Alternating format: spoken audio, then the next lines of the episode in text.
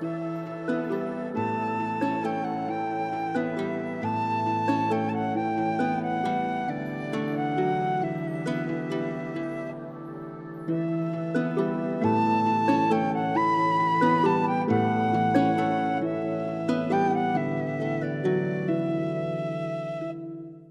Hallo und willkommen zurück zu einer weiteren Podcast-Folge Viking Tantra, der Podcast. Mein Name ist Sinan Huema. Ich bin meines Zeichens Sexualitäts- und Intimitätscoach, bin zertifizierter Tantra-Lehrer und wie ich es immer schön sage, bin für euch da für die heiß klebrigen Momente des Lebens. Und es ist soweit. Heute ist Sonntag. Heute beginnt der Podcast-Clan. Und ich hatte es ja in der letzten Folge gesagt, während ich sie aufgezeichnet hatte, kam eine Buchung rein. Eine Person sitzt hier heute bei mir im Podcast und ich bin so stolz auf diesen Moment, weil ich, ich, ich freue mich einfach, dass, dass überhaupt jemand da ist und insbesondere, dass sie da ist, denn es, ich hatte euch ja angekündigt, das Thema heute wird äh, dominante Männer oder jene, die glauben, es zu sein und die damit leider auch teilweise extremen Schaden anrichten. Dazu aber im Verlauf der Folge noch mehr. Jetzt habe ich aber eine geniale Nachricht für alle Menschen da draußen, die zuhören. Ich kenne die Dame, die hier sitzt, bereits einige Jahre und wir sind alte Bekannte und gute Freunde mittlerweile ja, geworden durch, obwohl wir uns dann fast ein Jahrzehnt, über ein Jahrzehnt, glaube ich, sogar nicht gesehen haben. Und mittlerweile sehr gute Freunde und sie verfolgt mein Projekt schon eine ganze Weile. Und ich sage dir gerade quasi, was heute Thema ist. Und dann sagt die doch glatt, sie hatte gerade zwei Musterbeispiele dafür gedatet. Und ihr kennt mich mittlerweile, glaube ich, gut genug zu wissen, wie spontan ich sein kann. Und ich fragte sie also, hey, na, wenn du das so frisch auf dem Teller hast, willst du nicht einfach gleich mitquatschen? Ihr wisst, im Podcast-Clan muss niemand sprechen. Im Podcast-Clan läuft normalerweise alles über Chat. Aber weil ich die liebe Anja schon so lange kenne, habe ich sie einfach mal gefragt und es entsteht heute hier ganz spontan mehr oder weniger das erste Interview, der erste Dialog, ohne damit gerechnet zu haben. Ich bin nicht vorbereitet, sie ist nicht vorbereitet. Das wird geil. Hallo, Anja. Hallo. Anja ist genau wie ich aus dem wunderschönen Oberösterreich. Das heißt, sie spricht primär im österreichischen Dialekt. Wenn es mal zu hardcore wird, werde ich versuchen, möglichst zu übersetzen für, für all die deutschen und Schweizer Hörer da draußen. Uh, aber wir werden trotzdem einfach so entspannt sprechen, wie wir es tun. Ich werde mich weiter ins Hochdeutsche halten, weil für mich ist das kein Problem, aber ich will die Anja nicht zwingen, sich jetzt quasi zu verstellen für den Podcast, weil das, das will ich hier im Podcast einfach nicht. Leute sollen sein, wer sie sind. Gut. Liebe Anja, Du hast zwei Musterbeispiele gedatet. Äh, wenn ich mal so neugierig sein darf, wie haben diese beiden Männer, wir nennen sie jetzt Mr. X und Mr. Y, wie haben diese beiden Männer in dieses Bild hineingepasst, dass ich bin doch ach so dominant, aber in Wirklichkeit habe ich nur einmal Shades of Grey gesehen? Ähm, sehr gute Frage. Ähm, also der Mr. Y ähm, war dann doch sehr, ähm, ja, vermeintlich dieses, dieses Bild von eben, ich weiß, was ich tue und ich kenne mich ja aus und ich weiß, wie ich Frauen äh, richtig gut befriedigen kann und ähm, naja, Probe auf Exempel Die Sätze, gemacht. die man halt so standardmäßig hört. Richtig, genau. Und ich musste ja immer so ziemlich schmunzeln dabei, ähm, weil ich bin ja mittlerweile schon ein alter Hase im Dating-Geschäft weiß schon, inwiefern ich da nachbohren muss. Und ja, ähm, wollte es halt dann einfach auch wissen und es hat sich aber dann herausgestellt, dass er eigentlich ja absolut keine Ahnung hat, äh, auf gut österreichisch von Tuten und Blosen überhaupt keine Ahnung gehabt hat. Also so ist aber, äh, du darfst ruhig Oberösterreichisch ja, reden, alles okay. Das ist aber schon irgendwie so Intus bei mir, weil ähm, ich sehr viele deutsche Freunde auch habe und ah, ich okay. angewohnt habe, automatisch, wenn wer Hochdeutsch spricht, auch Hochdeutsch zu sprechen. Gut, dann werde ich dir da nicht reinquatschen. Alles gut. Kann natürlich sein, dass ich irgendwann einmal so eben wie jetzt, so wieder ins Österreichische reinfall, aber ja. Also zusammengefasst, Mr. Y hat sehr dick aufgetragen und nicht abgeliefert. Right. Und wie weit äußerte sich das im Bereich des dieses Dom-Verhaltens, dieses äh, ich leg die Ketten an, ich peitsch dich aus oder weiß der Geier nicht was? Ähm, naja, bei mir gibt's ja mittlerweile grundsätzlich schon Grenzen, also mit einem wildfremden Mann mich auspeitschen zu lassen, das mache ich ja nicht mehr, oder beziehungsweise mich fesseln zu lassen, da, da, da bin ich mittlerweile schon straight. Ähm, allerdings war es halt dann schon so, dass ähm, es war, es war, es war, es ist immer ein bisschen schwierig zu beschreiben, weil es ähm, ein sehr komisches ähm, Erlebnis dann ist, weil sie ja dann absolut und gar nichts. Also sie, sie erwarten dann von der Frau, dass sie das sich holt, was sie will, obwohl ja eigentlich der dominante Part sich das holen will, ja, und auch holt. Aber nichtsdestotrotz erwarten sie dann von mir als Frau, mir auch das zu holen, was ich will, wo das spießt sich allerdings für mich, weil ich mir denke, wenn du dominant bist und du stehst so drauf, warum soll ich mir jetzt das holen, was ich will? Verstehst du? Ja, ich, ja. ich verstehe schon ganz genau. Aber in den Gesprächen vorher schon wird halt groß angekündigt. Ja, und, und ich mache das ja dann auch so. Ich sage dann immer, ja, von wegen, da haben wir halt dann alle mal Fifty Shades of Grey gesehen und dann wussten wir alle auf einmal, wie es funktioniert. Dass da aber viel mehr dazugehört, das wissen halt viele nicht. Okay, das war jetzt Mr. Y. Was war mit Mr. X? Mr. X ähm, war ziemlich genau dasselbe. Ähm, es war grundsätzlich die Befriedigung nicht so schlecht, allerdings eben auch so, er hat dann abgewartet, dass ich halt dann das tue und, und das mache und ähm, ich habe ich, ich hab dann gesagt, naja, für, für mich äh, passt das halt jetzt nicht zusammen. Entweder du bist der dominante Part und du möchtest gern dominieren, dann feel free. Ähm, nur dann bin ich aber auch in dem Element und dann hole ich mir aber nicht das, was ich will, weil dann davon geht, das ist ja das, was ich will, dass du mich dominierst. Ja, warum soll ich mir jetzt das holen? Und ähm, ja, war halt dann auch, also ich, die ganze Geschichte war eigentlich dann nach gut einer halben Stunde wieder abgebrochen. Was? So lange dauert normalerweise nicht, selbst Vorspiel ist länger. Okay. Gut.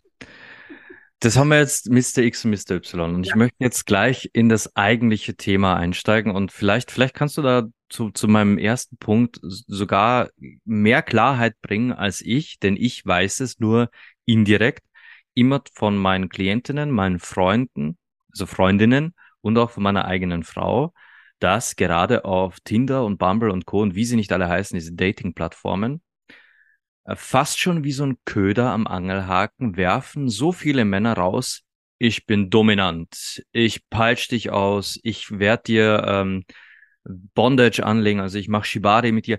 Es ist fast so wie wie in den regelmäßigen Profilen, dass das oben ohne Foto mit dem Hundewelpen am Berggipfel mit dem dicken Auto im Hintergrund und der Sonnenbrille auf der Nase, ist dann im Chat quasi das typische Klischee-Aufrissding ist, ich bin voll dominant und ich mache Shades of Grey mit dir. Hast du das Gefühl, dass sich das auch tatsächlich so weit verbreitet wie, wie diese Klischee-Fotos? Was sind dann so, was sind bei dir dann so, wo du merkst, okay, das sind jetzt wieder die typischen Sprüche oder wie, wie, wie fangen die Typen an? Ich kann, ich kenne es von mir selber. Ich kann, ich werde auch beschreiben, wie ich das früher gemacht habe, weil ich war ja auch mal äh, jünger und wesentlich großmäuliger. Aber äh, ich, wie ist das jetzt? Wie ist die heutige Lage? Schwer zu beschreiben, weil ich äh, mit solchen Typen schon gar kein Match mehr habe. Oh. Wie sortierst du da aus? Ähm, ich erkenne das anhand vom Profilbild.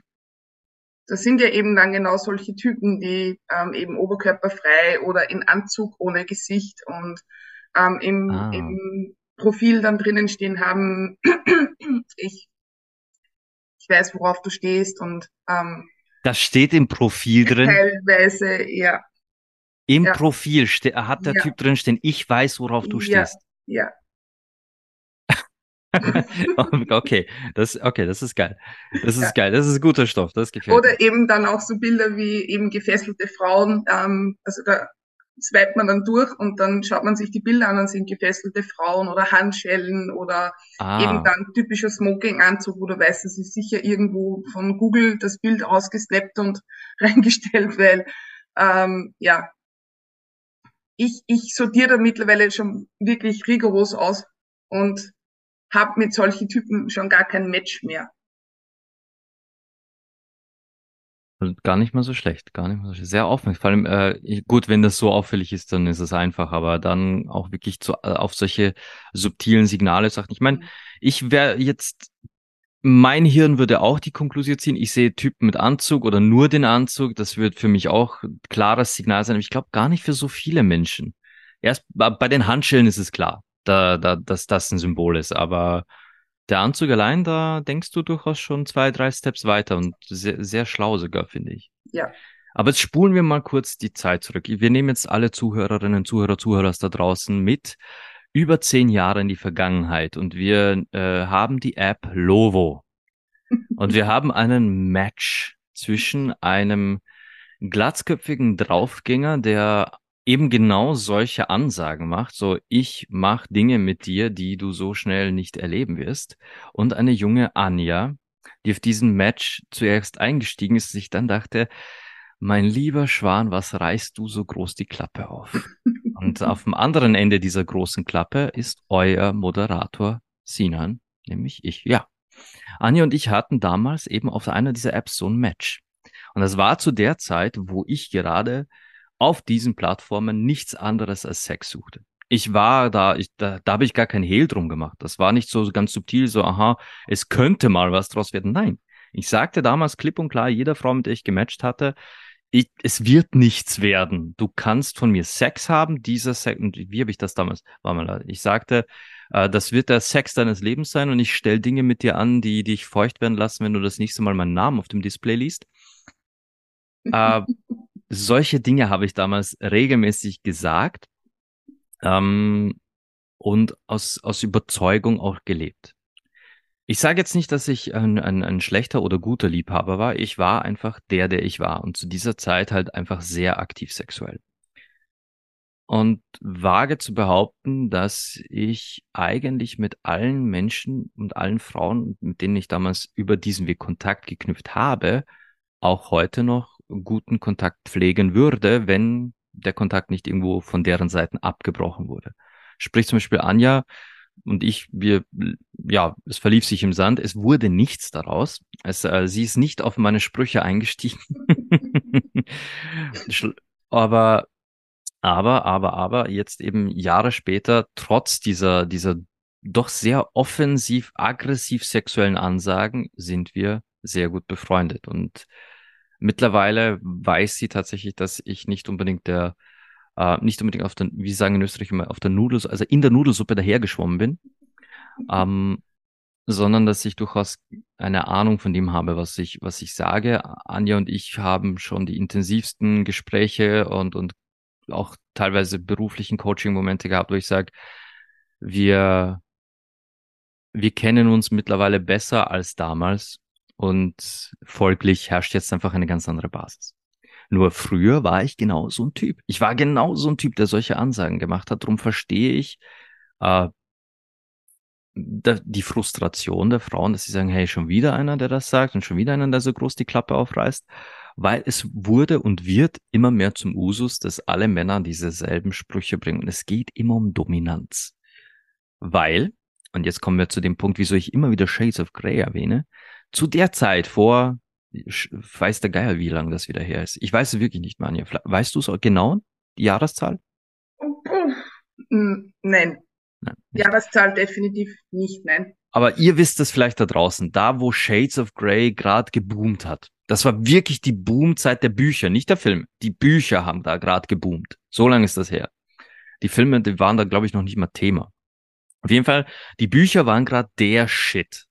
Und ich erinnere mich, ich war schon total genervt von diesen Büchern, weil egal mit wem ich ein Match hatte auf Lovo oder damals auch Badu, auch Tinder, alle Frauen, nach, nachdem ich anfing zu schreiben, nachdem ich beschrieb, wer ich bin, wie ich ticke, wie Sex mit mir zu erwarten ist, weil das waren ja die Themen, über die ich sprach, kam immer der Spruch, ja, du hast auch Shades of Grey gelesen, hältst dich für Mr. Grey.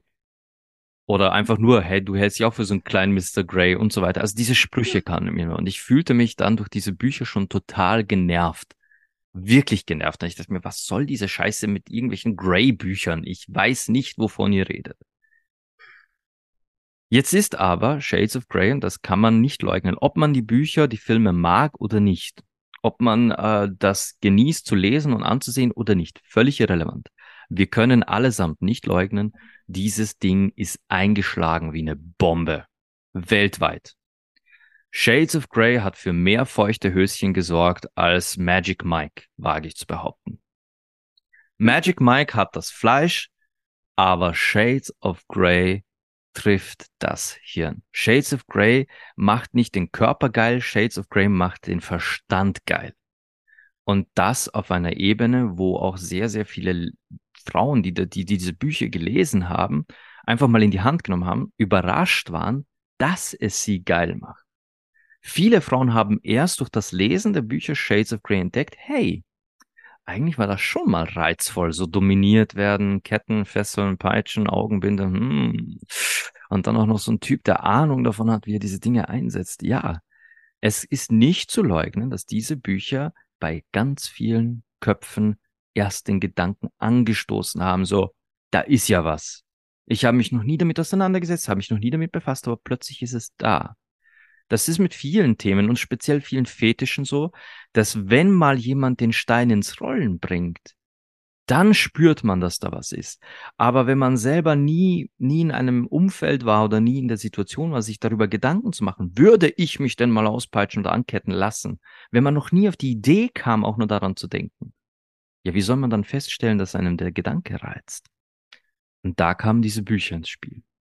Und diese Bücher haben in Millionen, wenn nicht sogar Milliarden Köpfen von verschiedensten Mädchen, Frauen da draußen diesen einen richtigen Knopf gedrückt. Plötzlich ist sie da, die Neugier.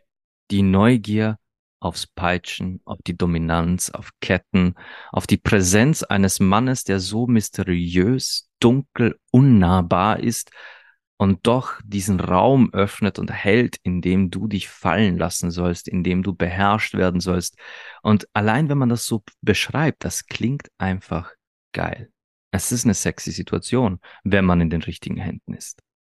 Und das will ich jetzt wirklich nochmal unterstreichen und betonen, wenn man in den richtigen Händen ist. Absolut. Und eben. Und dieses Phänomen ist auch an den Männern nicht vorbeigegangen. Während sie sich online lustig machen über Shades of Grey, und das tun sie scharenweise, es wird sich so lustig gemacht über Shades of Grey, die Bücher und die Filme gleichermaßen. Wobei, apropos Bücher, wusstest du, dass Shades of Grey eine Twilight Fanfiction ist?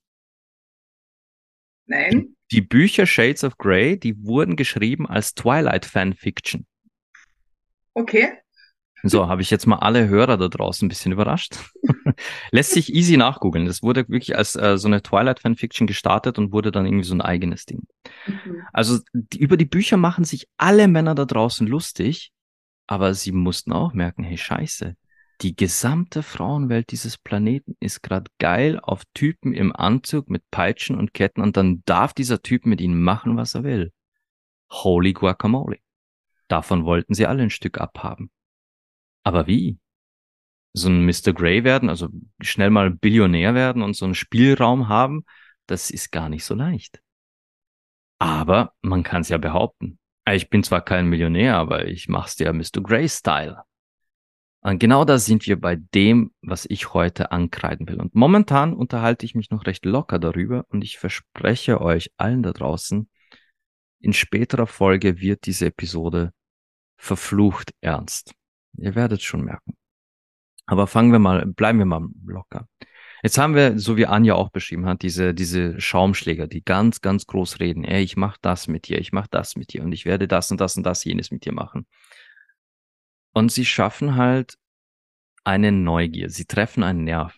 Und das, dieser Nerv wird ausgenutzt. Der Nerv, den Shades of Grey quasi wachgekitzelt hat, der wird ganz gezielt angesteuert, weil das ist wie wie von einem hungrigen Menschen mit Essen herumwedeln. Du, du weißt halt genau, der hat Hunger und du hast das Essen. Das ist kein, das, das ist leichtes Spiel, so blöd man es auch sagen mag. Und diese Typen finden halt über diesen Zugang dann den Weg in die Wohnzimmer, Schlafzimmer, was auch immer, der Damen oder die Damen den Weg in deren Schlafzimmer. Und jetzt hat Anja vorhin etwas angesprochen, was ich sehr wichtig fand. Sie sagte, sie ist mittlerweile schlau genug, dass sie sich nicht von einem x-beliebigen Typen, einem fremden Typen einfach in Fesseln und Ketten legen lässt. Das hat Gründe. Das hat Gründe, weil diese ganzen möchtegern dominanten Männer nämlich die Spielregeln nicht beherrschen. Und ich sage jetzt bewusst Spielregeln, denn auch in der BDSM-Szene gilt das Ganze als Spiel. Wenn man mal in einem BDSM-Bereich ist und sich mit diesen Menschen unterhält, dann stellt man fest, die sagen auch immer, wir spielen. Wir haben letzte Nacht gespielt. Morgen Abend wird gespielt. Ich habe hier im äh, Podcast auch schon öfter mal die Kinky Villa erwähnt. Das ist ein BDSM-Verein hier in Oberösterreich in Linz, voller lieber, lieber Menschen. Und wenn man sich dort mit denen unterhält, dann heißt es auch immer, hey, wir, wir verschwinden mal kurz in dieses Zimmer und gehen eine Runde spielen. Oder hey Schatz, äh, ich habe jetzt genug getrunken, wollen wir noch eine Runde spielen gehen, bevor wir nach Hause fahren? Es ist immer das Wort spielen im, im, im Kontext, weil es für diese Menschen auch ein Lustspiel ist mit Spielregeln, mit einer gewissen Etikette und der Spaß, die Freude am Spiel liegt im absoluten Vordergrund. Während leider aber solche Möchtegern-Doms glauben, dass das Ganze halt ein, äh, na wie sage ich denn, dass das Ganze eher eine Frage des Machtgefälles ist. Das Dominanz oder das, äh, das, das dominante Spiel, dass das irgendwas damit zu tun hat, wer hat mehr Macht über den anderen, dass es eine Sache von Beherrschung und purer Unterwerfung ist. Man kann sich im Rahmen eines Spiels unterwerfen, ja. Man kann im Rahmen des Spiels unterwerfen, auch das. Aber das ist nicht der Kern des Ganzen. Weswegen auch ganz viele Menschen da draußen leider BDSM missverstehen. Es ist wirklich so ein Missverständnis, wo, wo die Leute dann sagen, okay, ja, ähm, der Typ, der steht doch nur drauf, äh, Frauen zu erniedrigen und zu demütigen und zu benutzen wie ein Stück Fleisch. Deswegen macht er dieses Dominanzspielchen und die Frau, die hat doch sicher irgendein psychisches Trauma, sonst würde sie sich da nicht auspeitschen lassen. Bullshit. Das ist absoluter Bullshit. Ihr, äh, ganz ehrlich, unterhaltet euch wirklich mal ein bisschen mehr mit Leuten aus der BDSM-Szene. Ihr werdet feststellen, dass die eigentlich ein, ein, eines der stärksten und gesündesten Körper- und Geistgefüge haben, die man sich vorstellen kann, weil sie eben in der Lage sind, sich da fallen zu lassen, sich selbst auch gut genug zu kennen, um, um Grenzen anzusprechen, um harte Limits anzusprechen, um Safe Words zu nutzen aber auch speziell die dominante Seite in der Lage ist, diesen Raum zu halten für dieses Spiel. Weil glaubt mir aus eigener Erfahrung, dominant sein, speziell wenn man eigentlich ein, ein sehr sanfter Liebhaber ist in, in der rein sexuellen Natur, das dominante Spiel durchzuziehen, das erfordert so ein hohes Maß an Selbstbeherrschung und Disziplin, um eben nicht zu weit zu gehen, um auch immer wieder zu wissen, auf welchen Wegen kann ich jetzt nochmal schauen, wie ist, wie ist das Befinden? Geht's noch fester, geht's nicht? Da gibt's so viele Mittel und Wege. Und es beginnt schon im Gespräch, weil Anja halt auch gesagt hat, sie, sie merkt das an den Profilen, aber im Gespräch selbst merkt man dann auch sehr schnell, ist das ein echter Dom oder ist das jetzt so ein, so ein Hobby-Dom, der der einfach nur sich ein paar Handschellen und Peitschen gekauft hat und mich dann quasi prügeln will. Und ich kann euch zum Beispiel sagen, wenn es speziell um Schläge geht, wenn es um Hiebe mit einer Peitsche, einer Reitgerte oder weiß der Geier was geht, Rohrstock, es beginnt nie mit, mit vollen Schlägen. Das tut's einfach nicht sondern es beginnt mit einem sanften Warmstreicheln der Stelle, also wirklich so fast schon massageartiges Streicheln, damit mal ähm, das Gewebe warm wird, damit es gut durchblutet wird. Also wo auch immer man anfangen will zu peitschen, wird man definitiv vorher mit Massagen oder auch mit ganz leichtem Klopfen der Handfläche wird man die Stelle vorwärmen. So kenne ich das. Die Stelle wird vorgewärmt, damit das schön durchblutet ist. Man schlägt also nicht auf die kalte Haut. Das tut man nicht. Und wenn euch also jemand dominieren will und euch irgendwo festschnallt und sofort anfängt, Schläge auszuteilen, äh, sorry. Oder, oder wenn, wenn ihr bei der Tür reinspaziert und der hat quasi schon die Peitsche in der Hand. Ey, das geht gar nicht. Das geht gar nicht. Erstmal ankommen, erstmal sprechen, erstmal äh, Dominanz, ja. Das ist so absolut missverstanden.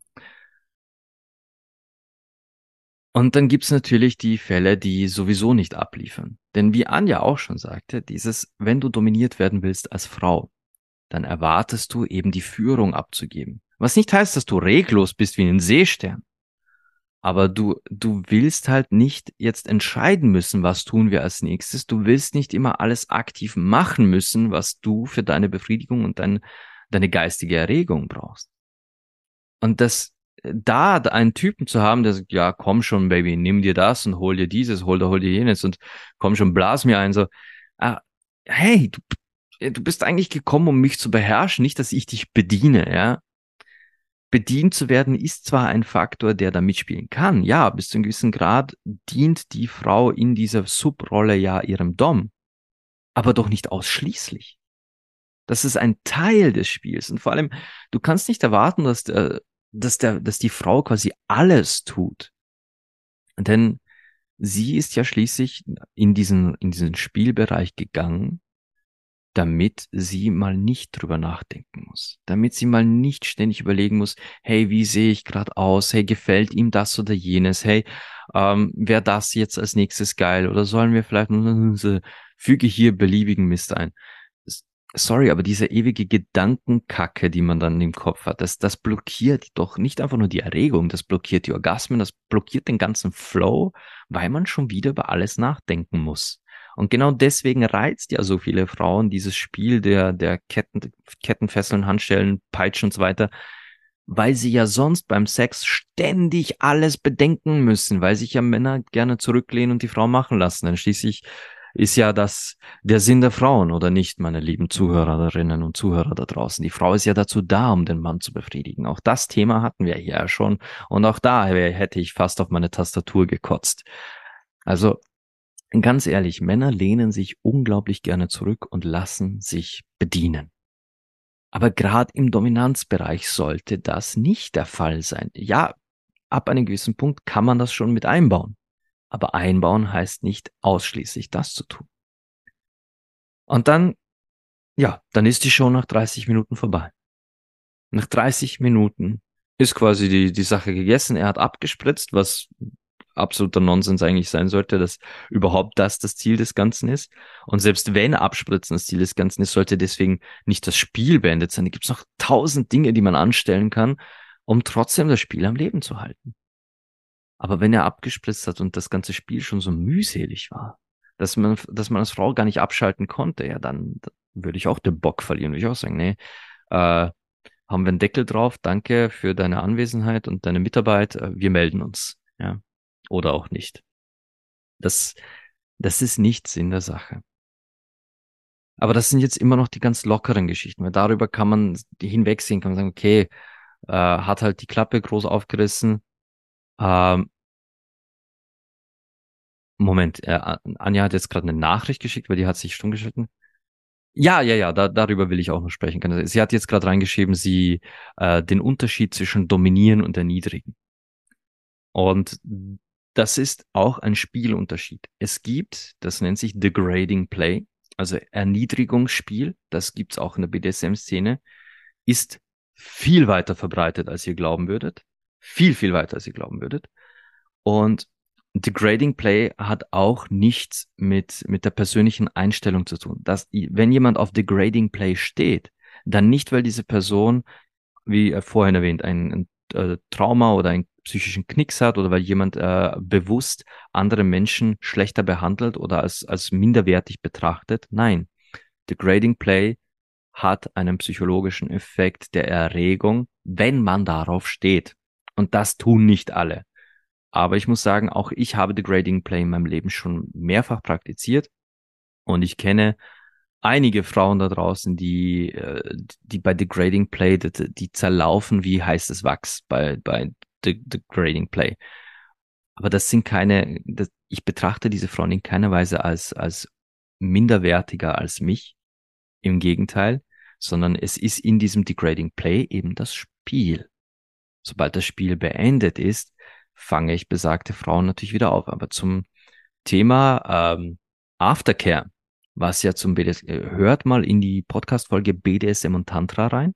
Da spreche ich ganz viel über dieses Thema, dass zum BDSM immer Aftercare dazugehört und dass es kein Spiel gibt, wo man nicht nachher wieder in die Realität geholt wird. Und das ist auch so was, was ganz, und da fange ich jetzt mal mit den, mit den ganz harten Sachen an. Und das ist noch das Kleinste. Ganz viele dieser Hobby-Doms, dieser möchte gern dominanten Männer, spiel, spielen hätte ich jetzt schon, machen halt ihr Ding, peitschen dich aus oder sonstiges oder benutzen dich, was ja dann auch ganz häufig der Wunsch der Damen ist. Ja, das ist einer der häufigsten Wünsche. Benutz mich. Ihr, ihr, ihr werdet jetzt vielleicht staunen, aber das ist eine der weit meistverbreiteten Sexfantasien. Und diese Typen tun das, die benutzen, die schlagen, die, die peitschen, die, die fesseln, Handschellen, was auch immer. Und dann sind sie fertig und dann heißt es, ja, hey, ähm, du kannst dir gerne noch was zu trinken nehmen, aber da ist die Tür. Oder er selbst sagt so, hey du, ich muss los und tschüss. Und dann bleibt halt die Frau, die benutzt und dominiert wurde, in genau diesem Vibe zurück. Die bleibt genau in diesem Vibe zurück und aus. Wenn, wenn Aftercare nicht passiert, dann hat der Verstand und der Körper der dominierten oder benutzten Person keine Chance, wieder zurückzukommen in die Normalität, in die Realität, in das, wer bin ich eigentlich wirklich, wer bin ich im Alltag, sondern du steckst weiter fest in einem Zustand, der eigentlich nur Spiel sein sollte. Und dafür, wie gesagt, hört in die BDSM und Tantra Folge rein, da habe ich das äh, ein bisschen detaillierter besprochen. Aber diese Hobby-Doms, die machen das nie oder so gut wie nie.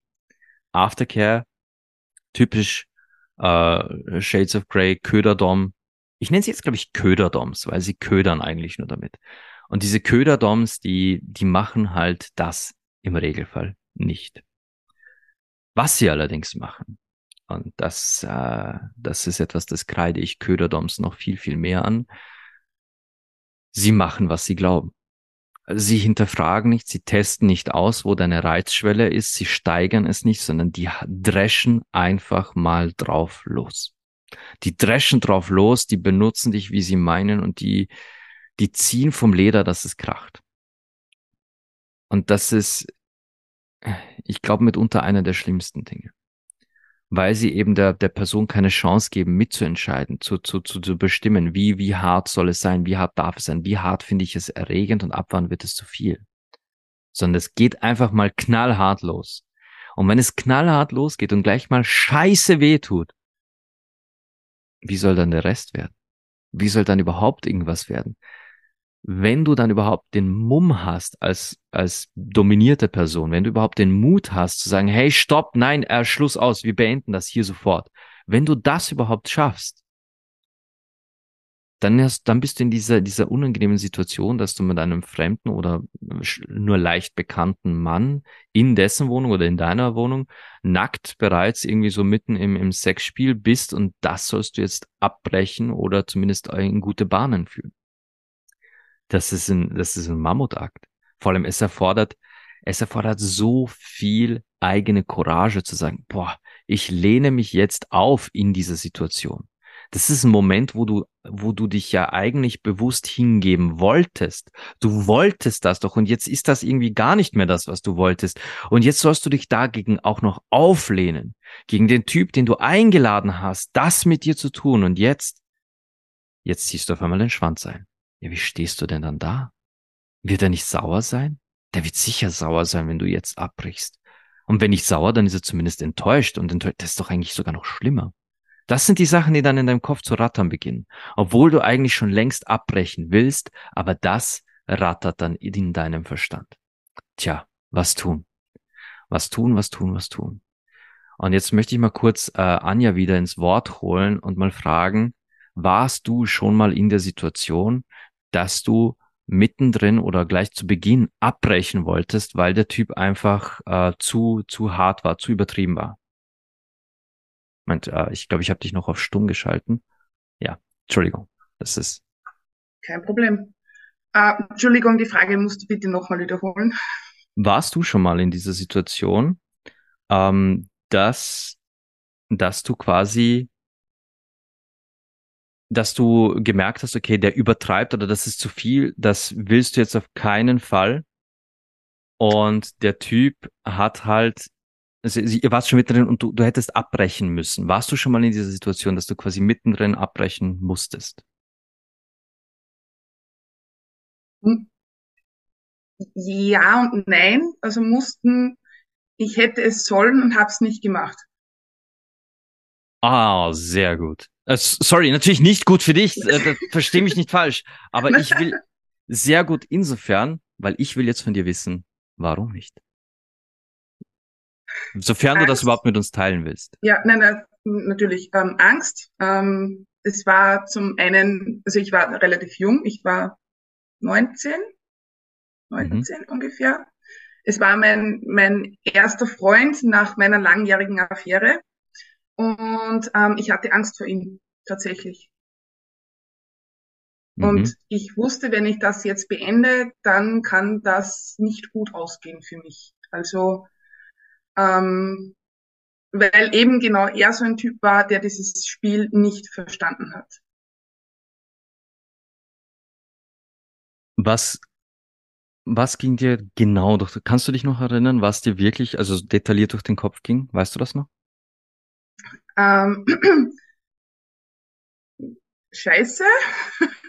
ähm, und lass das jetzt einfach über dich ergehen. Ja? Also wirklich so typisch, lass, lass es jetzt einfach über dich ergehen und, und warte, bis es fertig ist. Es wird bestimmt nicht sehr lange dauern. Mhm. Ähm, ich glaube, ab dem Zeitpunkt nicht mal da. Also selbst als ich dann anfing zu weinen, hat er es nicht verstanden und hat dann weitergemacht trotzdem. Und es dauerte Gott sei Dank dann, es dauerte gefühlt eine halbe Ewigkeit, aber im Endeffekt hat es dann nur 20 Minuten gedauert. Jetzt war das dein quasi auch allererster Berührungspunkt mit BDSM mhm. und er quasi hat es gleich mal übertrieben. Mhm. Woran erkanntest du, obwohl du noch nie zuvor Berührung mit BDSM hattest, weil woher sollst du dann wissen, was ist richtig, was ist falsch, aber woran hattest du das Gefühl, dass da, das sollte es eigentlich nicht sein? Ich habe die Energie dahinter gespürt. Mhm. Die Energie des, der Aggression und nicht des, ähm, ähm, ich mache es, weil es mir gefällt und ich weiß, dass es dir grundsätzlich auch gefallen würde. Eben, also dieses, diese, diese Vereinbarung miteinander, sondern wirklich, ich habe dieses Gefühl von seiner Seite, diese Aggression dahinter ähm, gespürt, dieses ähm, du wirst jetzt für irgendetwas büßen, wofür ich ja gar nichts dafür kann, konnte. Ja? Also verstehst du, hm. was ich meine? Also da ja, war wirklich ja. so diese Energie dahinter. Ich spür, spürte einfach eine massive Aggression und ähm, eben das nicht mehr auf mich eingegangen wurde, sondern wirklich nur mehr seine, seine Befriedigung im Vordergrund stand. Mhm. Ich kann, ich kann mir ganz klar vorstellen, was du meinst. Ah, ähm, ja, und wie ihr hört, das ist genau das, das ist, das ist die Situation, in der man dann Angst bekommt. Was tue ich? Ich kann doch jetzt nicht quasi Stopp sagen, weil was passiert dann? Was passiert als nächstes? Wenn er, wenn er jetzt schon so auftritt, was, was soll dann mit mir passieren? Und Anja ist mit diesem Gedanken nicht allein. Ich, ich höre das jetzt nicht von ihr zum ersten Mal und ich werde es auch traurigerweise nicht zum letzten Mal in meinem Leben und in meinem, in meiner Arbeit hören. Ähm, Anja, ich schalte dich jetzt mal kurz wieder stumm, wenn ich darf. Äh, wir haben übrigens, ich möchte jetzt kurz, ich habe hier gerade noch eine Benachrichtigung bekommen, es hat noch jemand gebucht, eine zweite Person im Podcast-Clan. Die könnte jetzt jederzeit dazu einsteigen, denn Anja und ich haben ein Stück früher begonnen ich äh, bin gespannt, ob die zweite Person dann jetzt gleich mit einsteigt, denn wir haben etwas früher angefangen. Ansonsten, äh, wow, also gut. Und was Anja da jetzt beschrieben hat, ist gleichzeitig auch Grund und Boden dessen, worüber ich in erster Linie hier sprechen will und deswegen diese Folge so unglaublich wichtig ist. Und das ist diese Aggression, diese Energie, die sie gespürt hat. Das ist das, was leider sehr viele dieser Köderdoms da draußen tun. Sie verlassen sich auf diesen Reiz. Sie wissen, Shades of Grey, Dominanz, bla, fucking bla. Es ist ein Thema. Es ist ein Reiz, mit dem man spielen kann und ganz viele Frauen auf dieser Welt springen darauf an. Und wenn ihr euch jetzt gerade so fühlt, als würde ich euch alle in einen Topf werfen, dann bitte missversteht mich nicht. Ich will damit nicht sagen, dass ein x-beliebiger Typ euch da mit dieser Dominanzidee vor der Nase rumwedelt und ihr springt drauf an. Nein, nein, es muss schon der richtige Typ sein. Aber der richtige Typ spricht euch dann halt einfach nur optisch an. Er spricht euch optisch an, er sieht vielleicht gut aus, also für euch, was auch immer euch euer Typ ist, weil ich sag mal so ein Glatzkopf mit Bart wie mich, vielleicht steht ihr da absolut gar nicht drauf. Für euch muss es mit langem blonden Haaren glatt rasiert sein. Aber dann ist da dieser Typ und er sagt genau die richtigen, die richtigen Dinge. Es ist ein Köderdom. Und in euch schaltet alles auf Go, Go, Go, weil ihr wolltet das doch schon immer mal erleben und jetzt bietet sich die Gelegenheit und der Typ sieht auch noch gut aus. Zack, seid in den Händen eines Köderdoms. Und dann übertreibt er. Dann fängt er an, von Anfang, von am Beginn an, nicht zu dominieren, nicht zu spielen, sondern da ist eine Wut, da ist ein Hass da. Nicht auf euch. Ihr habt ihm ja nichts getan, ihr euch kennt da nicht mal. Aber da ist eine Wut und ein Hass auf, auf das Leben, auf die Menschlichkeit, auf die Weiblichkeit, da ist Enttäuschung, da ist alles dabei, was dieser Mensch nie aufgearbeitet hat in seinem Leben und auch nicht dran dachte, weil aus seiner Perspektive ist er ein von Alpha-Wölfen gestähltes Mannsbild.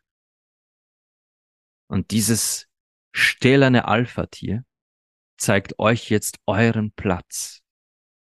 Und die denken das wirklich. Die denken wirklich, sie seien in irgendeiner Weise Übermenschen, bessere Menschen als ihr und lassen euch das auf die grausamste und erniedrigste Art und Weise spüren. Da werdet ihr Dinge hören, die eigentlich im Degrading Play auch gesagt werden. Ja, da wird man auch schon mal kleine Schlampe genannt oder Fixstück oder da, da, da bettelt man dann auch schon mal darum, in den Mund gespuckt zu bekommen. Naja, sowas passiert. Aber im Degrading Play, da hat das Sex, da hat das Sinnlichkeit. Wenn euch aber jemand aus, und ihr spürt diese Energie, aus richtigem Zorn, aus richtigem Hass heraus ins Gesicht spuckt, ihr merkt den Unterschied. Wenn euch jemand aus blanker Wut mit einer Peitsche über den Rücken drüber drischt, ihr merkt das. Der Unterschied ist ganz, ganz klar. Und leider gibt es ganz viele dieser Alpha-Sadisten, denn was anderes sind sie nicht, die als Köderdoms auf diesen Plattformen unterwegs sind. Auf Tinder, Bumble, Lovo, wie sie nicht alle heißen. Ja, auch auf der berühmten Plattform Joy Club. Da gibt es sie, die Alpha-Sadisten. Und nein, es liegt nicht per se am Sadismus. Auch Sadismus kann ein Teil des BDSM sein. Es steckt ja schon im Wort. Bondage and Sadomasochistik. Das ist Sadismus ist da ein Teil davon, aber es ist gespielter Sadismus. Äh, beherrschter Sadismus, was ist? Dis disziplinierter Sadismus, das ist es. Disziplinierter Sadismus. Während es bei den Alpha-Sadisten unkontrollierter, ungezügelter, purer Hass-Sadismus ist. Mehr ist es nicht. Diese Menschen haben so viele Themen, die sie eigentlich aufarbeiten müssen, so viele Bereiche in ihrem Leben, die sie eigentlich heilen müssten, bevor sie überhaupt einer anderen nackten Person begegnen. Aber das sehen sie nicht. In ihren, in ihren Köpfen sind sie die Krone der Schöpfung. Sie sind, was Gott wollte, dass der Mensch ist. So und nicht anders. Der Alpha-Mann, der Übermann. Und ihr glaubt, das ist schon das Ende? Hm. Ich weiß von zwei Damen persönlich, die ich auch persönlich kenne, die mir beide das anvertraut haben. Eine von den beiden hat sich diese Podcast-Folge gewünscht. Beiden ist ähnliches, ähnliches passiert. Und darum werde ich das jetzt in einer, in einem Beispiel aufzählen ohne, ohne auf diese beiden einzugehen, aber ihnen beiden ist, wie in diesem Beispiel, fast das Gleiche passiert. Und Ich möchte jetzt zum ersten Mal mal sagen, jetzt wird's hart.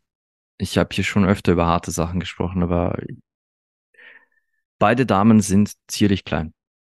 Beide Damen sind fast einen Kopf kleiner als ich.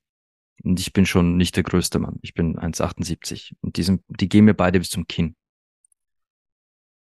Und eine ist sogar wirklich noch kleiner. Die ist wirklich ähm, ganz zierlich. Beide sind Fliegengewichte. Die, die kannst du easy in einer Hand heben. Das sind ganz, ganz zierliche Damen. Aber sie sind beide volljährig, Mitte 20. Und sind auf so Köderdoms leider eingestiegen.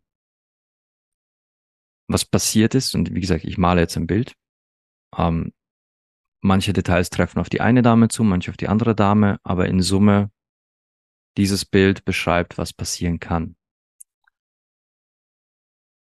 Du kommst zu einem Typen nach Hause, der dich geködert hat, der dir beschrieben hat, was auch immer du, was auch immer er mit dir anstellen will. Vielleicht hast du sogar eine Freundin dabei, weil er gesagt hat, hey, lass uns vorher Party machen, lass uns gemeinsam trinken, Musik hören. Es sind auch andere Leute da, die sich dann irgendwie entschuldigt haben, ah nein, sorry, jetzt seid doch nur ihr beiden da.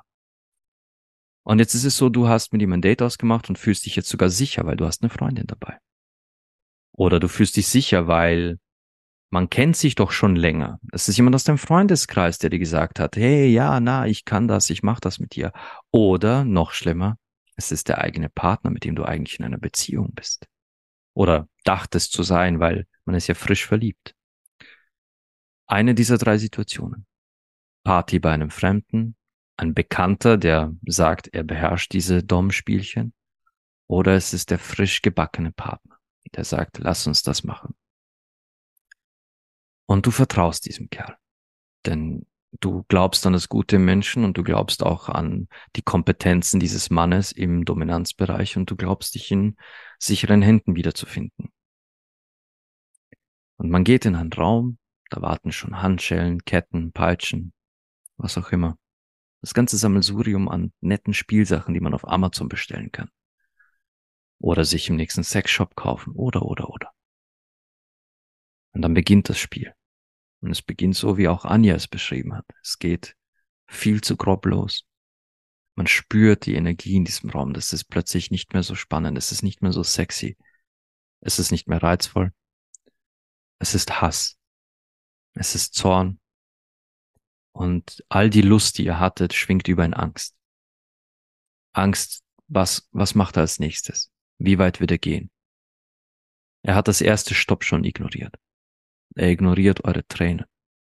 Es geht weiter und weiter. Und ihr wisst gar nicht, was ihr tun sollt, denn das ist ein Bär von einem Kerl. Und ich will euch, ich will jetzt nicht, ich will jetzt nicht Frauen als das schwache Geschlecht hinstellen, aber ein 1,80, 90 Kilo Typ gegen eine, sagen wir 1,58 Dame mit, mit gerade mal 50 Kilo auf der Waage. Wenn überhaupt. Eher eher drunter. Das ist kein, das ist kein Vergleich. Und der Typ drischt ein. Und ich sage wirklich, drischt ein. Das ist nicht lustvoll, das ist kein Lustschmerz, das ist einfach nur Schmerz. Das ist Qual, die begleitet wird von diesem Hass, dieser Energie, dieser Wut.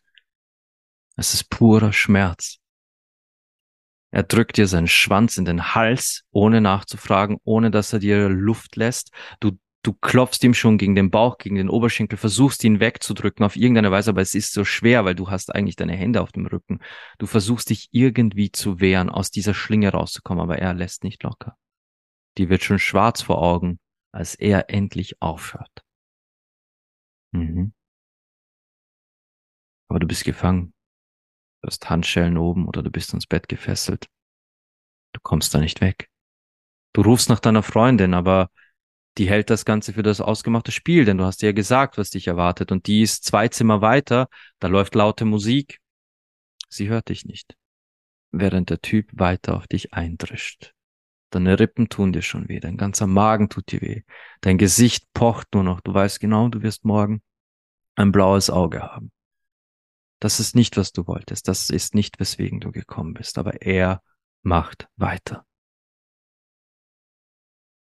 Und genau das, das sind die Alpha-Sadisten, die sich als Doms verkleidet auf diesen Plattformen rumtreiben, die dir alles Mögliche versprechen, nur um dich in diese Situation zu bekommen, um dich dann zu fesseln, so dass du nicht wegkommst, so dass er tun und lassen kann, was er wirklich will. Und was er wirklich will, ist nicht dir Lust bereiten.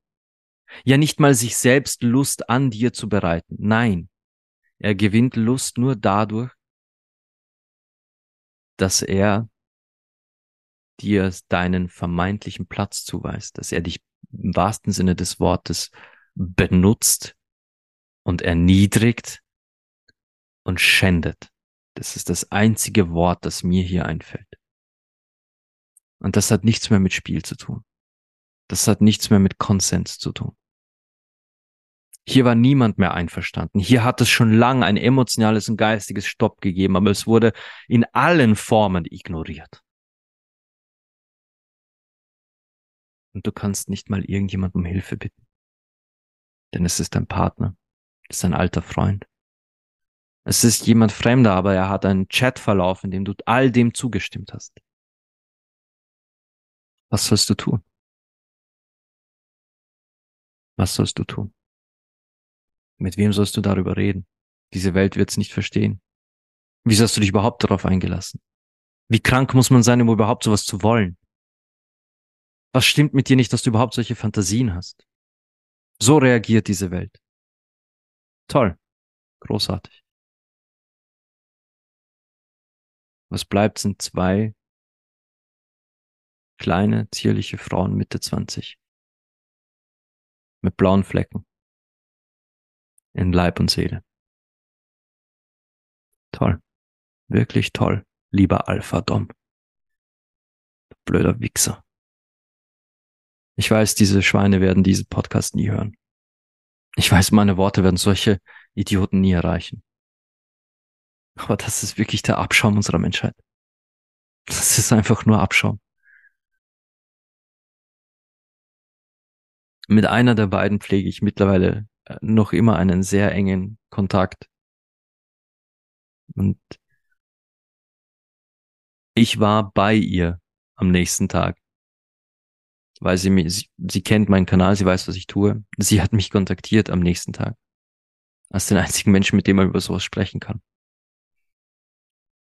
Drum sage ich immer, meinen Job machen. Es gibt, es gibt die Podcast-Folge der Traum aller Männer. Nein mein Job machen ist nicht, nicht, nicht der Traum aller Männer. Mein Job machen ist manchmal sehr, sehr, sehr, sehr hart.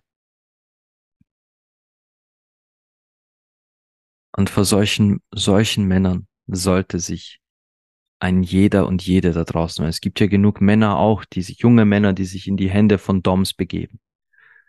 Ihr solltet alle aufpassen auf euch. Unbedingt. Aus all diesen Gründen. Aber insbesondere aus diesem letzten. Denn das ist einfach nur grausam. Und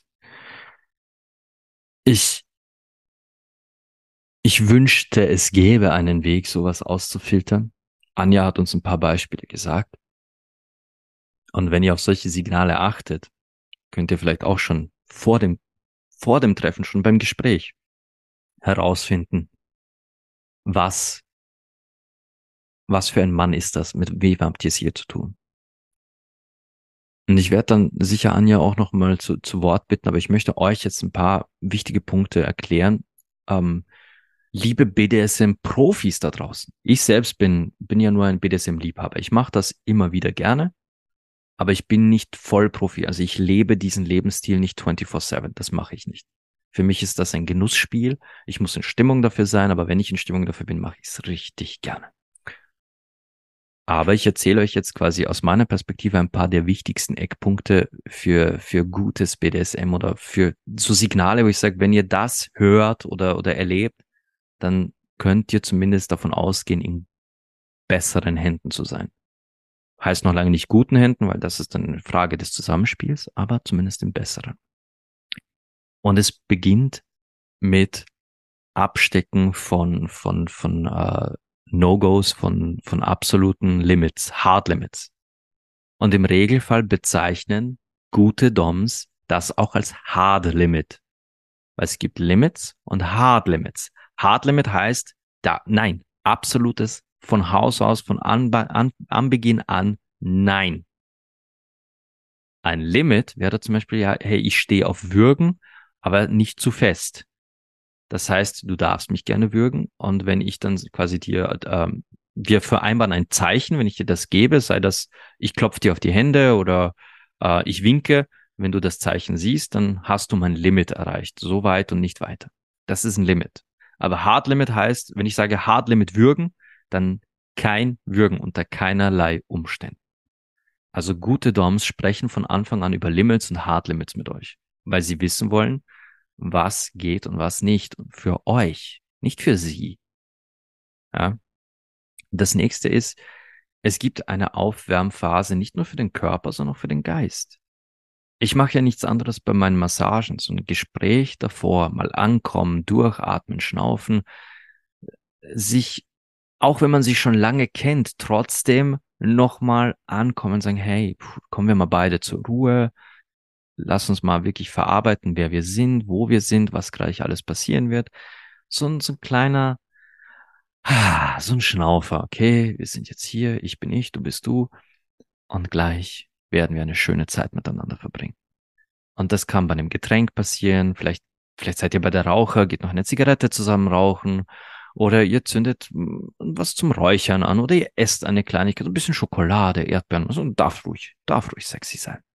Aber es gibt eine Zeit zum Ankommen für den Geist, also dort ankommen und im Raum ankommen. Weiter geht's dann mit dem, mit der Aufwärmphase für den Körper. Das hatte ich ja vorhin erwähnt. Man schlägt nicht auf die kalte Haut.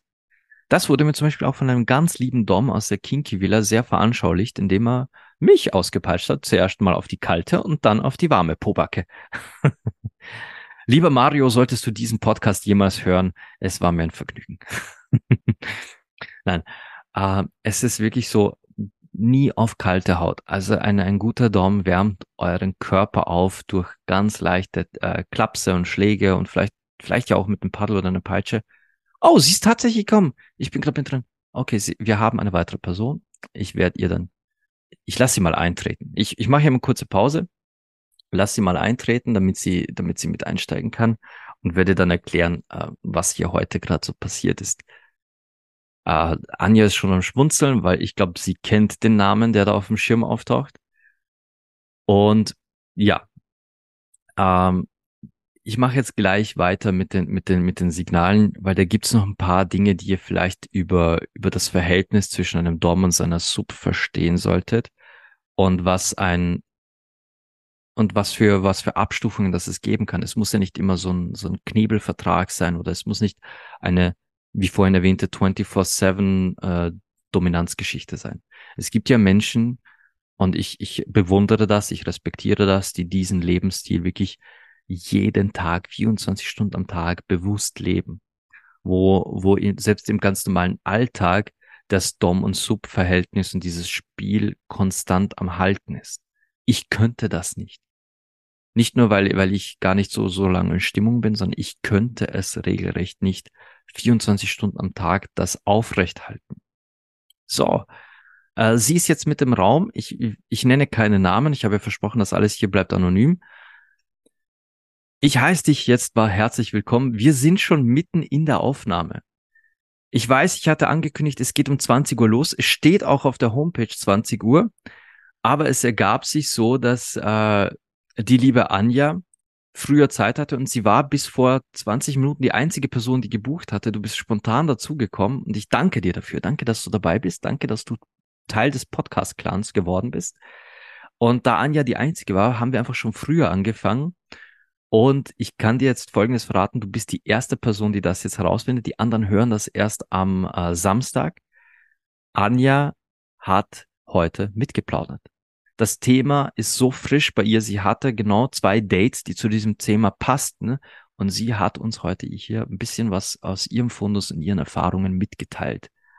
Und ich bin gerade dabei, ein bisschen über die guten Zeichen für einen, äh, für einen Dom, für einen dominanten Mann zu sprechen. Darüber, wenn ihr auf so einer Dating-Plattform jemand kennenlernt, dann worauf ihr achten könnt, um zu wissen, dass es ein guter Dom ist.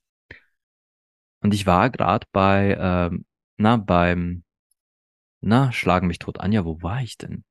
Ich hatte zuerst das, das Safe Word, oder? Hatte ich über Safe Word gesprochen? Nein, der, äh, zuerst war, waren die Hard Limits. Die Hard Limits, dann, dann nicht auf, nicht auf kalte Haut, da haben wir, man schlägt nicht auf kalte Haut, dann kommt jetzt das Safe Word.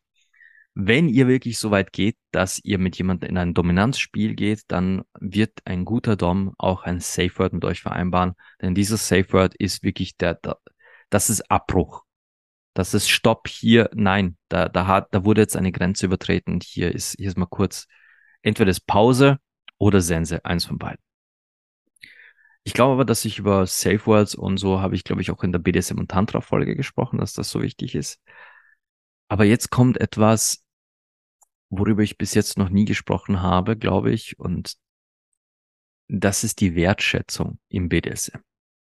Im BDSM, wenn ihr euch einem, einem Mann gegenüber seht, der sagt, okay, ich werde dich dominieren, ich werde dieses oder jenes mit dir anstellen, ähm, ich werde dein, deinen Arsch auspeitschen oder deinen Rücken und du wirst von mir benutzt werden, schön und gut, wenn es soweit ist. Aber bis das Spiel beginnt, und selbst im Spiel selbst merkt man es normalerweise, aber bis das Spiel beginnt, muss da eine Wertschätzung da sein.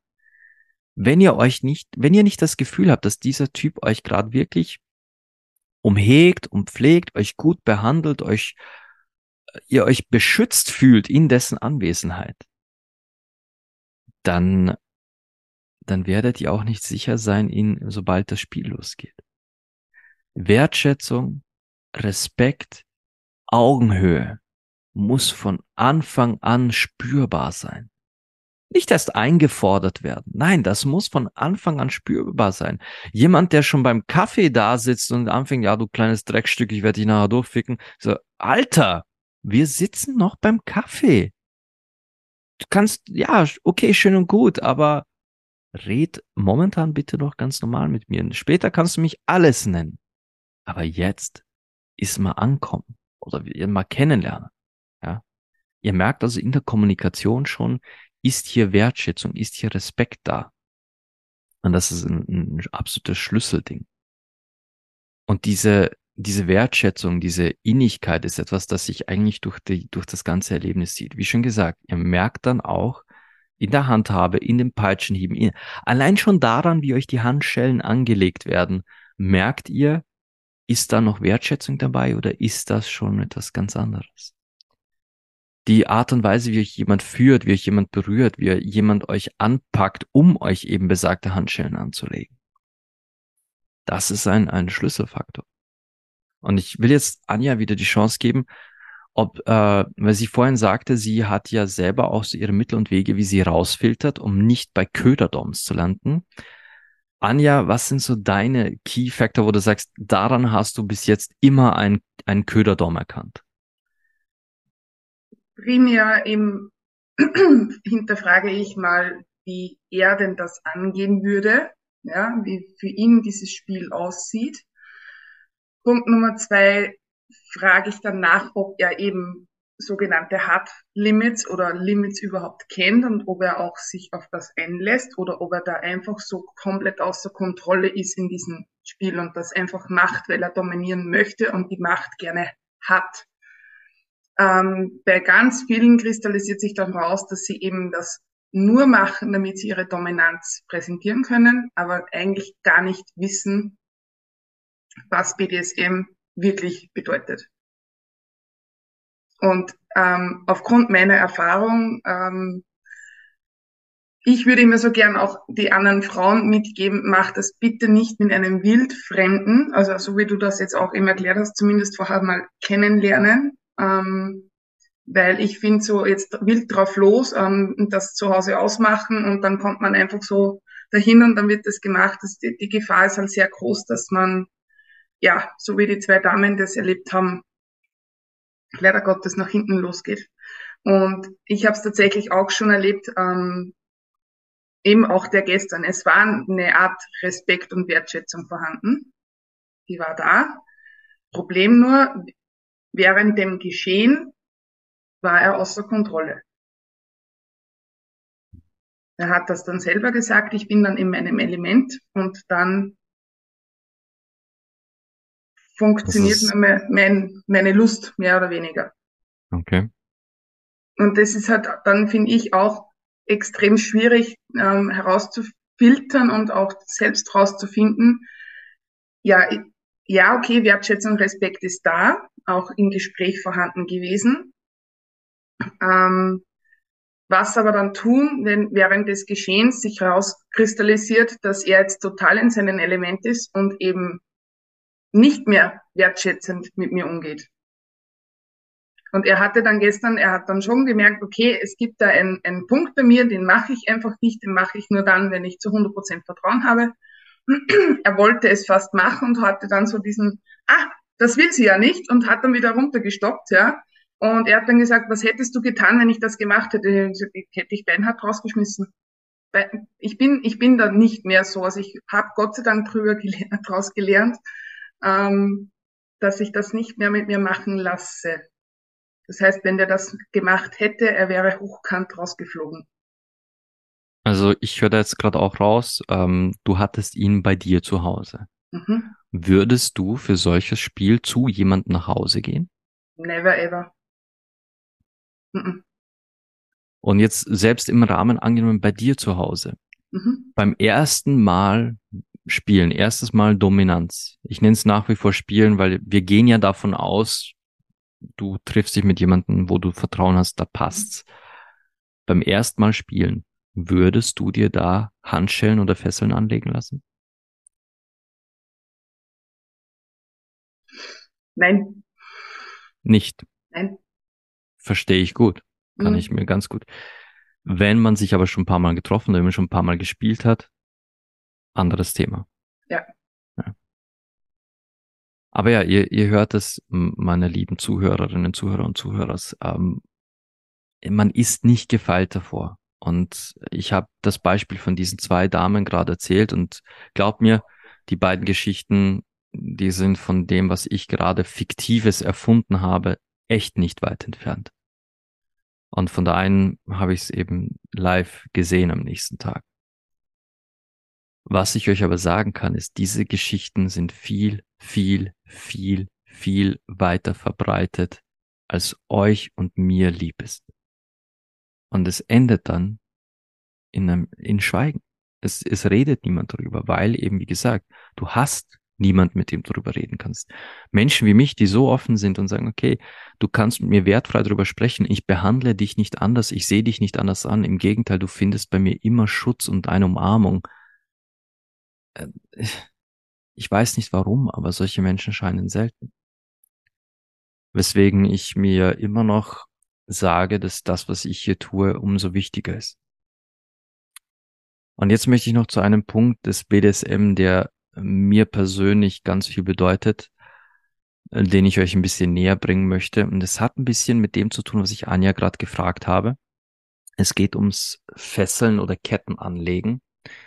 Und da gibt's ein, einen Punkt, der für mich persönlich, ich rede, ich rede jetzt aus meiner, aus meiner, jetzt hört ihr meine Emotion auch so ein bisschen.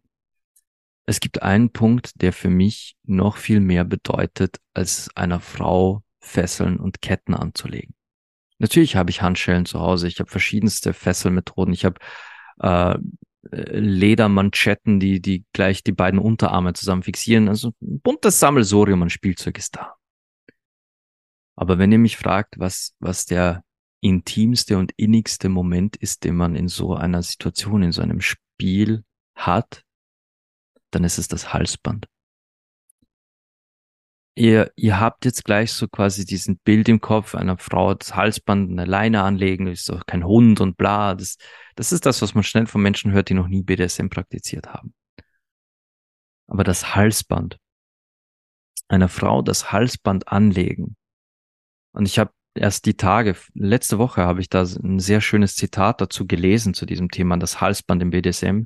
Da schrieb jemand an einem Blog, einer Frau das Halsband oder deiner Sub, deinem Sub, einer Sub-Person das Halsband anzulegen, hat in etwa dieselben emotionalen Stellenwert wie jemandem den Ehering anstecken. was ich im, im, im Dom-Sub, äh, im, im 24-7-Bereich, ja, definitiv. Da ist es, das ist eine Art Dom-Sub-Ehe, die man da eingeht. Wenn dir das Halsband eingelegt wird, dann hast du dich jemandem versprochen. Und ich kann das nachfühlen, denn für mich ist das der Moment der absoluten Innigkeit, wo ich sage, ich komme meiner Frau an die empfindlichste Stelle ihres Körpers, an den Nacken. Da sind wir alle, alle Menschen sind am Nacken am empfindlichsten. Hier sind unsere Halsschlagadern. Ich komme ihr an den Hals und lege ihr ein von mir auserwähltes, sehr schönes Halsband an. Das ist, ähm, ich habe das Ding gekauft, weil es einfach, ich, ich habe das Ding gesehen und mir vorgestellt, wie wunderschön sie mit diesem Halsband aussehen würde. Und dann komme ich im Hals so nah, fange an, das umzulegen, die, die Lederschnalle einzufädeln und zuzuziehen. Und was dann passiert ist, unsere beiden Körper befinden sich dann schon in Kommunikation. Sie befinden sich in, einer, in einem Austausch. Es ist wie, wie ein Tanz, obwohl ich hier gerade nur das Halsband anlege, aber es, es ist wie ein Tanz, wo ich merke, wie sie sich schon stückweise mehr fallen lässt, wie sie sich in meine Hände lehnt, wenn ich, wenn ich ihren Kopf zur Seite neige, weil ich irgendwo noch was machen muss. Und es ist dann so ein Lächeln in ihrem Gesicht zu sehen. Dieses, so ein verschmitztes Lächeln, das ich kaum beschreiben kann und das ich sonst zwar auch sehen kann bei ihr, aber es ist in dieser Situation eine ganz andere Energie da. So wie Anja sagte, sie hat gespürt, dass dieser Typ diese Hassenergie hatte. In diesem Moment spüre ich diese Geborgenheit, Energie meiner Frau, wenn ich ihr dieses Halsband anlege. Und wenn ihr mich fragt, was im Bereich des Sex und speziell im BDSM-Sex einer der intimsten und schönsten Momente ist, die man mit der Partnerin oder dem Partner teilen kann, dann ist es aus dem Anlegen dieses Halsbandes einfach einen wunderschönen Prozess zu machen, den man genießt. Also nicht, komm her, ich schneide das jetzt um, danke, fertig, zu, ist das zu eng? Nein, passt, gut, machen wir weiter. Sondern wirklich das Ganze wie einen Tanz zu genießen. Die beiden Körper zum Wandern, sie zum Wandern, sie zu betrachten das Ganze auch wirklich zu bewundern. Ganz langsam und in Ruhe und gemächlich. Es, es ist ein, es ist der Anfang des Spiels und gleichzeitig das Symbol dessen, ich passe auf dich auf. Ich leg dich hier nicht in Ketten, ich mache dich nicht zu meiner, zu meiner Schoßhündin, sondern dieses Halsband steht dafür, dass du dich jetzt gerade mir hingibst und ich dich führen werde in aller Sicherheit. Dieses Hand Halsband soll ein Symbol dafür sein, dass ich mich um dich kümmere, denn dieses Halsband kommt von mir, das lege dir nur ich an. Es klingt jetzt so nach Besitzdenken, aber es ist in Wahrheit einfach dieses, das ist der safeste Space aller Spaces. Du lässt dir das Halsband nicht von jedem anlegen. Das Halsband legt dir der an, in dessen Händen du dich sicherer fühlst als sonst irgendwo auf diesem Planeten. Und ja, im BDSM-Bereich wird auch oft mit anderen Menschen gespielt. Es gibt auch Gruppenspiele, wo man miteinander teilt oder auch die, die Subs und Doms von anderen erlebt. Aber doch, das Halsband hat dir diese eine Person angelegt, wo du weißt, auch in der Gruppensituation hat dieser Dom ein Auge auf dich, immer seine schützende Hand über dich. Und wenn irgendjemand eine der Regeln, die ihr habt, bricht, deine Grenzen überschreitet, ist dein Dom der, der dir das Halsband angelegt hat, sofort zur Stelle. Denn diese Hände beschützen dich während des gesamten Spiels, bis das Halsband wieder abgelegt wird. Und das ist kein Zeichen von Schwäche. Das heißt nicht, die Person, die das Halsband oben hat, braucht einen großen Beschützer, sondern es ist in diesem Kontext du bist mit dem Halsband, willst du dich ja hingeben, du willst geführt werden, du willst dich nicht selbst beschützen müssen, du willst nicht drüber nachdenken müssen, in welcher Gefahr du bist. Wenn das Halsband oben ist, gibt es keine Gefahr mehr. Ab dann bist du in den sichersten Händen und das, das ist Dominanz. Nicht das, was ich vorhin alles beschrieben habe. Das alles ist möchte gern Shades of Grey Gewichse und geisteskranke Arschlöcher, die auf diesem Planeten eigentlich nichts verloren haben. Abschauen. Ja, das war's. Einfach nur abschauen. Die die sich an den Körpern von Frauen vergehen, die die Frauen wirklich schänden aus purem Hass dem Leben gegenüber. Ja, ich sage Hass dem Leben gegenüber, denn ich weiß nicht, ob ihr mir auf Instagram folgt, ist mir auch egal, aber ich habe auf Instagram einen Beitrag, wo ich sage, wie, wie jemand sich Frauen gegenüber verhält oder wie jemand die Weiblichkeit behandelt, zeigt, wie dieser Mensch das Leben selbst behandelt und selbst das Leben selbst betrachtet. Frauen sind Leben. Weiblichkeit ist Leben. Uns allen wurde von einer Frau das Leben geschenkt. Und dann hinzugehen und Frauen so zu behandeln, das ist, als würdest du die eine Frau, die dir das Leben geschenkt hat, als würdest du ihr ins Gesicht spucken. Deiner eigenen Mutter. Und leider gibt es genug von diesem Abschaum und diesen geisteskranken Wichsern, denen auch das egal wäre. Ja, war heute eine, eine heftige Folge. Es war eine, es, es ist ein intensives Thema, aber ich, ich wollte dem Wunsch der, der Zuhörerin wollte ich unbedingt nachgehen, weil es neben dem heftigen Thema auch ein wichtiges Thema ist. Es ist wichtig, darauf aufmerksam zu machen. Es ist wichtig zu erzählen, wie viel Mist da draußen passiert unter dem Deckmantel des BDSM von eben genau solchen Idioten, die nicht wissen, was sie tun, sondern einfach nur ihren eigenen Hass und ihre eigenen Traumata an anderen Menschen auslassen. Also der Wunsch nach dieser Episode hat mir, hat definitiv was in mir ausgelöst. Und ich wusste, diese Episode wird kommen und sie wird wichtig. Womit ich nicht gerechnet habe, ist, dass Anja uns da quasi mitnimmt in, in ihre Erfahrungen. Aber dass wiederum diese Folge geil wird, wusste ich, als ich den Podcast-Klang gestartet habe, als ich gesagt habe, ich hole euch da jetzt einfach mal mit rein für euren Input, für eure Gedanken. Da war mir anf von Anfang an klar, ab jetzt wird der Podcast nochmal um so ein Level steigern. Und ich bin jetzt schon gespannt auf all die Menschen, die da draußen ähm, zu, noch hier den Weg hineinfinden. Anja, darf ich dich noch äh, fragen, hast du noch irgendetwas zu dem Ganzen dazu zu sagen? Irgendeinen äh, Beitrag, weil jetzt würde ich dann abmoderieren mit einem Schlusswort. Äh, das Einzige, was ich den Damen, Mädels mitgeben will, einfach aufpassen, vorsichtig sein und wirklich auch deine Tipps ähm, sich zu Herzen nehmen und, und alles genau zu hinterfragen. Danke, Anja. Ähm, ja, ich, ich hoffe für euch, dass diese Folge euch vor, vor einem, mindestens einem solchen Fehler bewahren kann. Ja, sicher ist man am Ende nie, weil, wie auch Anja sagte, es kann sich alles richtig anfühlen und dann trotzdem in die Hose gehen. Manchmal, manchmal ist es einfach so und dann kann man nichts machen. Die, die Hoffnung ist halt da, dass man dann trotzdem Stopp sagen kann und das auch tut. Und das wäre auch ganz wichtig. Und lasst euch auf keinen Fall beim ersten Date fesseln. No, no, no, no, no. Großes No-No. Ja, das war die heutige Podcast-Folge. Ich hoffe, äh, ihr habt sie gern gehört. Ich hoffe, es war für euch genauso überraschend wie für mich, hier quasi gleich so einen Dialog auch zu haben und so Input von, von äh, Anja aus dem Podcast-Clan, die hoffentlich in Zukunft öfter dabei sein wird. Äh, muss nicht jedes Mal was erzählen, aber ich, ich, ich fand ja auch schon dein, dein, deine Chat-Nachricht super, dass du den Unterschied zwischen Dominieren und Erniedrigen angesprochen hast, weil ich wäre, glaube ich, sonst gar nicht auf Degrading gekommen, dass ich darüber irgendwas erzähle. Also seht ihr, genau das hatte ich mir gewünscht vom Podcast, klar, und genau das passiert hier gerade und ich liebe es. Ja, und bis zum nächsten Mal. Äh, es wird wieder ein Sonntag sein. Solltet ihr diese Folge hören, sagen, ihr wollt jetzt auch mit einsteigen, bitte tut das jeden Sonntag, 20 Uhr in Zukunft. Ich, ich verspreche mich ab dann auch an die Uhrzeit zu halten. Heute haben wir spontan früher angefangen. Äh, 20 Uhr geht's los.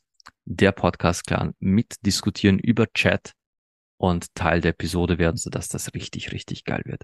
Für nur 5 Euro im Monat oder 3 Euro für eine Einzelepisode. Sucht es euch aus. Ich, ich glaube, die Rechnung geht easy auf und wünsche euch bis zum nächsten Mal. Oh, Moment, stopp, stopp, stopp, stopp, stopp. Solltet ihr diesen Podcast auf iTunes hören, Spotify oder wo auch immer und ihn bewerten können und es noch nicht getan haben, bewertet mich. Gebt mir fünf Sterne, schreibt doch gerne einen Kommentar dazu oder eine Rezension. Wenn ich das äh, angezeigt bekomme, dann in diesen ganzen Programmen, werde ich es auch vorlesen, versprochen. Das habe ich bis jetzt auch schon immer gemacht und ich werde es auch in Zukunft so beibehalten. Ha, fast vergessen. Gebt mir fünf Sterne, denn dadurch werde ich mir gefunden. Empfehlt mich euren Freunden, Verwandten, empfehlt mich der Mama, ist auch schön. Und bis zum nächsten Mal wünsche ich euch wie immer Liebe, Leidenschaft und Sex.